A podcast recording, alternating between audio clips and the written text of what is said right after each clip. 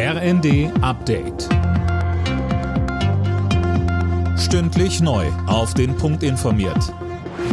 Ich bin Dirk Jostes. Guten Tag.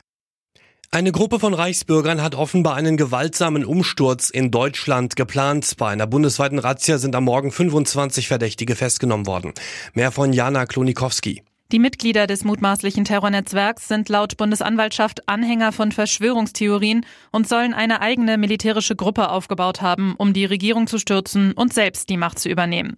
Neues Staatsoberhaupt sollte demnach der Kopf der Gruppe werden, laut Medienberichten ein Mitglied eines Fürstenhauses. Auch eine ehemalige AfD-Bundestagsabgeordnete gehört wohl zu den Verdächtigen.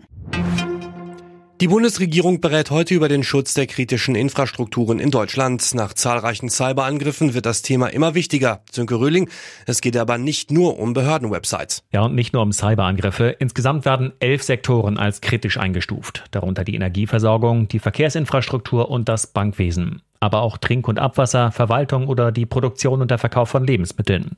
Da soll es künftig verbindliche Mindeststandards zum Schutz auch vor Sabotage geben. Außerdem sollen ein Meldesystem und ein zentrales Störungsmonitoring eingerichtet werden, damit man erstmal einen Überblick bekommt, wo es überhaupt Schwachstellen gibt. Die chinesische Regierung hat angekündigt, dass die strenge Null-Covid-Politik im Land gelockert wird. So sollen etwa Corona-Infizierte mit milden oder keinen Symptomen sich künftig zu Hause isolieren dürfen, statt in den staatlichen Lagern. Der Demokrat Raphael Warnock hat nach Prognosen der Fernsehsender die Senatsstichwahl im US-Bundesstaat Georgia gewonnen. Er setzte sich gegen den Republikaner Herschel Walker durch.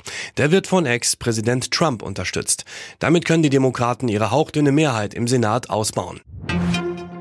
Beim DFB beginnt heute die Aufarbeitung des WM-Desasters. Die Verbandsspitze trifft sich mit Bundestrainer Flick. Es geht um eine Analyse der sportlichen Leistung, so Präsident Neuendorf. Und um Perspektiven mit Blick auf die EM in Deutschland in anderthalb Jahren.